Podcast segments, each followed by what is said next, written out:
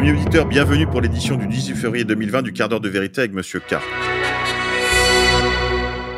Politique intérieure, réforme des retraites. Pour le MEDEF, le calendrier d'adoption du projet n'est pas tenable.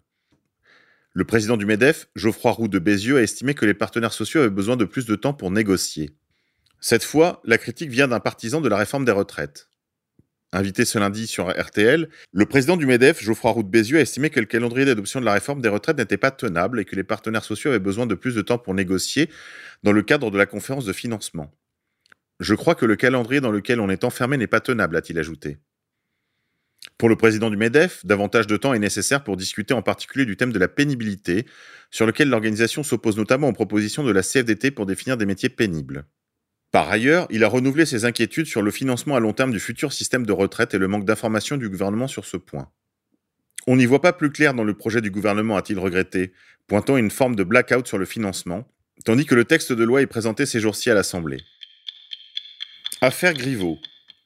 Alors que Benjamin Griveaux a quitté précipitamment la campagne pour les municipales à Paris, après la publication de vidéos intimes à caractère sexuel, un activiste russe, Piotr Pavlensky, et sa compagne sont en garde à vue dans cette affaire qui a provoqué une onde de choc sans précédent dans la classe politique française. Pour les deux prévenus, il existe trois possibilités. Soit ils ressortent mis en examen mardi matin, soit ils ressortent libres sans poursuite, soit ils sont placés sous le statut intermédiaire de témoin assisté. On verra ça dans la journée.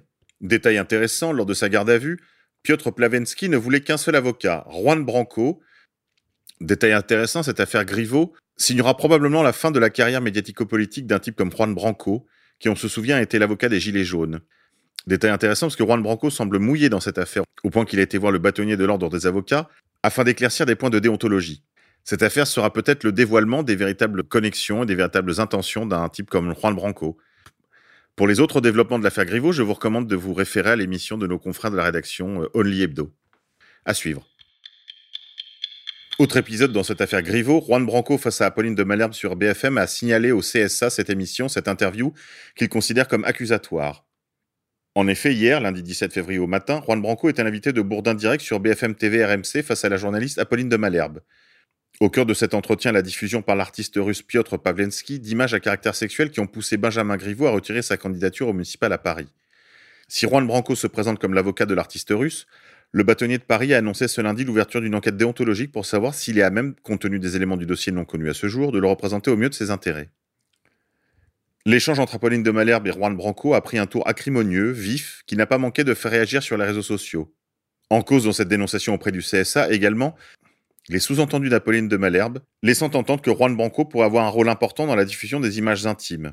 Plus on vous entend et plus on se demande si Piotr Pavlensky n'est pas l'exécutant et vous le manipulateur, lui a lancé la journaliste.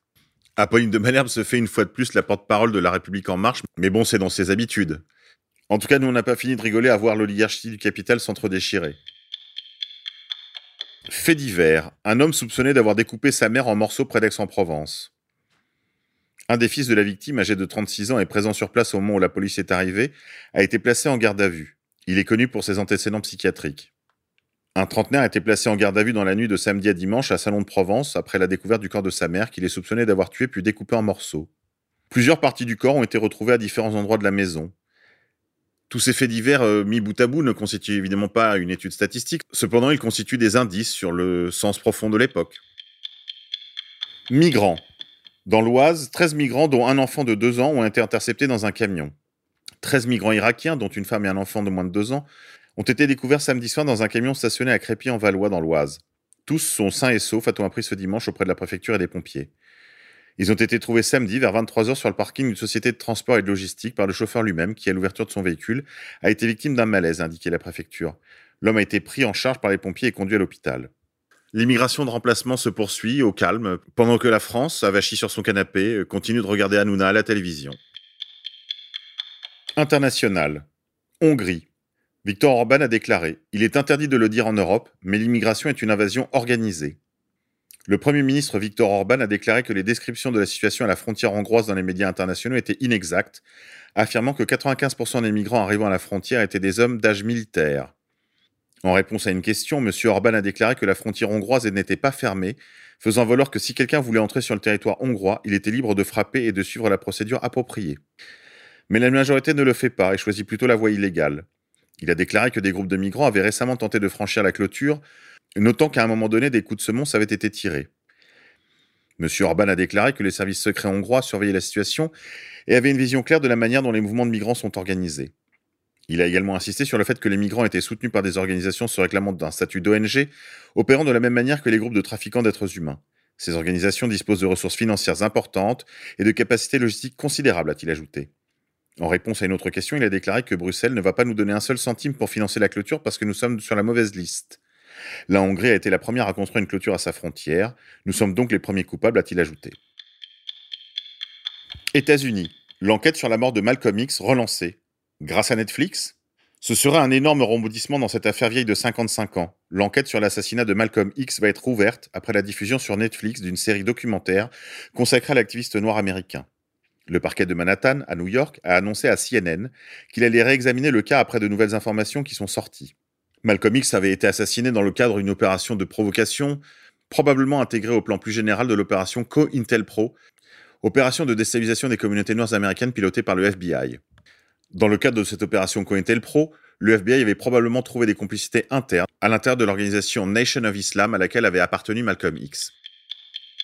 Burkina Faso. 24 morts dans l'attaque djihadiste d'une église protestante. Depuis 2015, suite à la destruction de la Libye par les puissances occidentales, les attaques dans ce pays frontalier du Mali et du Niger ont fait environ 750 morts et 600 000 déplacés.